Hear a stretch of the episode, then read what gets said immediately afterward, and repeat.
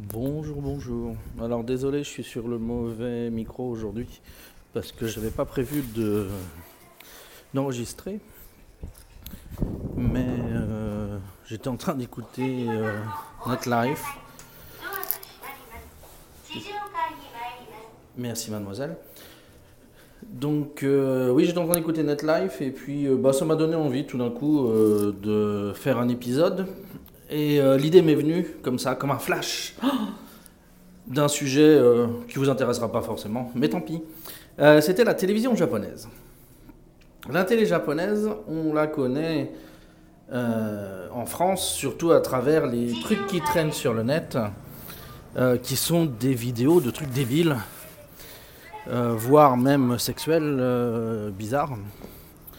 Et donc, on, on connaît ça en France. Bon, il y a dans le passé, si Takeshi's Castle, qui était vraiment un vrai programme télé, mais en fait, la plupart des choses que vous voyez, eh ben, ce sont pas des vrais programmes télé. Ce sont des imitations de programmes télé euh, faits dans d'autres cadres, euh, dont par exemple euh, certaines productions érotico-porno, on va dire.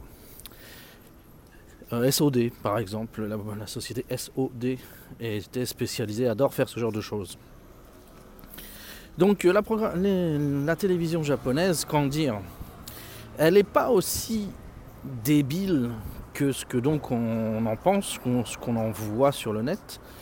Elle n'est pas forcément intelligente non plus, mais elle est pas plus mauvaise que la française. Alors, je vais commencer par un exemple sur la, télé- la télé-réalité. Le Japon a eu sa crise de télé-réalité comme le- l'Europe, comme les autres pays, mais le traitement a été complètement différent.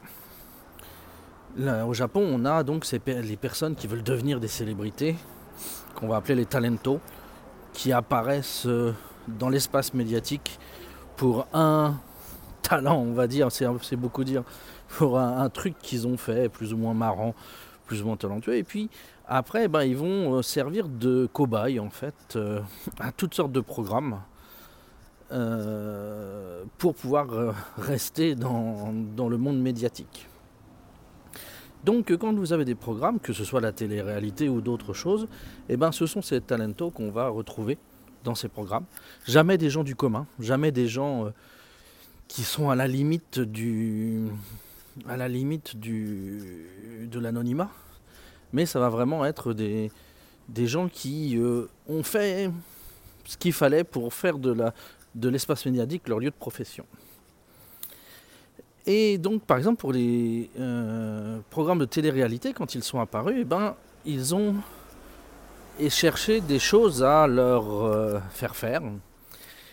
Et on a rarement eu de comment dire de, télévision. On n'a pas eu du, tout de programme de- d'enfermement collectif.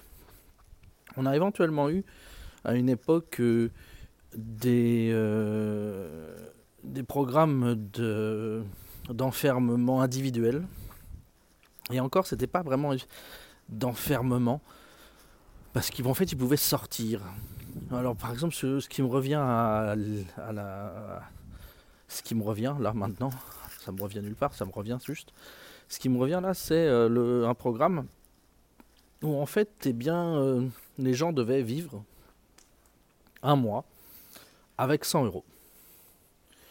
Donc le logement était fourni, donc bon, il n'y avait pas ça, mais tout le reste de la vie, bon, comme c'était un mois, pas besoin de vêtements, euh, pas besoin de coûts fixes, etc. Donc c'était principalement la nourriture, mais donc vivre un mois avec seulement 100 euros pour manger.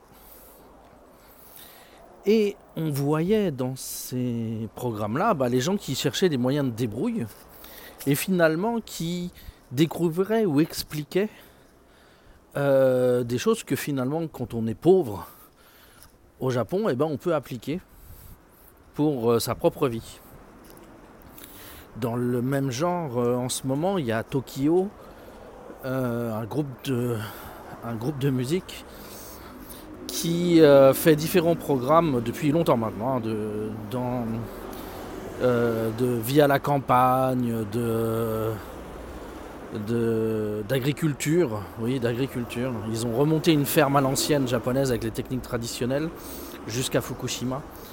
Elle était à côté de Fukushima, donc maintenant ils ne l'utilisent plus. Maintenant ils sont en train de coloniser une île euh, abandonnée au large de Tokyo.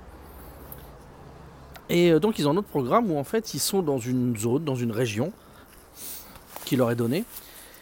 Et ils doivent faire un repas avec euh, zéro dépense, avec vrai zéro yen de budget d'achat d'aliments.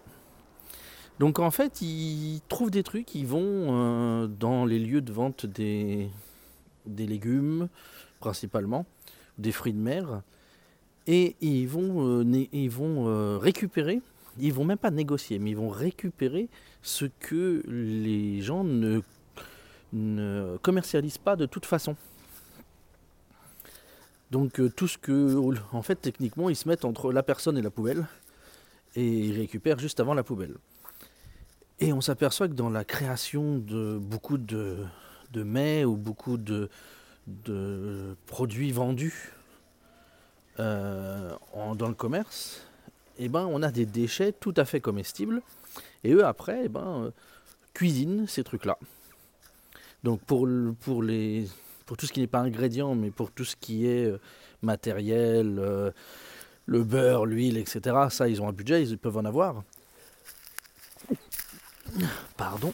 Mais euh, donc, euh, ils doivent préparer tous ces ingrédients euh, gratuits et le rendre mangeable. Et bah, pour ce qu'on en voit dans le programme, et eh ben, ils font des choses excellentes, toujours appréciées par les gens. Bon, après, au Japon, il faut toujours. le talent, premier talent à la télévision japonaise, c'est de pouvoir dire hum, c'est bon, même quand c'est imbectable. Mais quand même. Ils arrivent la plupart du temps à faire quelque chose qui a de la gueule. Et voilà, c'est de la télé-réalité. Et donc dans ce sens-là, je trouve que la télé-réalité euh, japonaise est bien meilleure que la télé-réalité française. Dans la télé-réalité française, on n'apprend strictement rien, à part peut-être que les humains sont des ordures. Alors qu'au Japon, on apprend des petits trucs, anecdotiques peut-être, mais on apprend quelque chose, une manière de faire, on, chope des idées ou des choses comme ça. Donc je trouve pour ça que la télévision japonaise est meilleure que la télévision française. Après, pour tout ce qui est des créations euh, de fiction, par exemple, par contre, là, c'est vraiment pourri. Le Japon, vraiment, les créations fictionnelles sont sans budget et d'une pauvreté assez désespérante, on va dire. voilà, donc j'en reparlerai. Donc aujourd'hui, voilà, je voulais juste dire ça. Parce que bon, ça m'est passé par la tête à ce moment-là. Merci NetLife. Euh, la, télévision, la télé-réalité japonaise est beaucoup plus intéressante quand on prend la peine de la regarder que la télé-réalité française.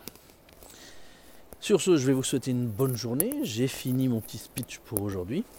Ou pour le moment. Peut-être que j'en ferai un autre après en sortant de mon cours, je vais voir. Mais voilà, c'est tout pour le moment. Passez une bonne journée. À bientôt.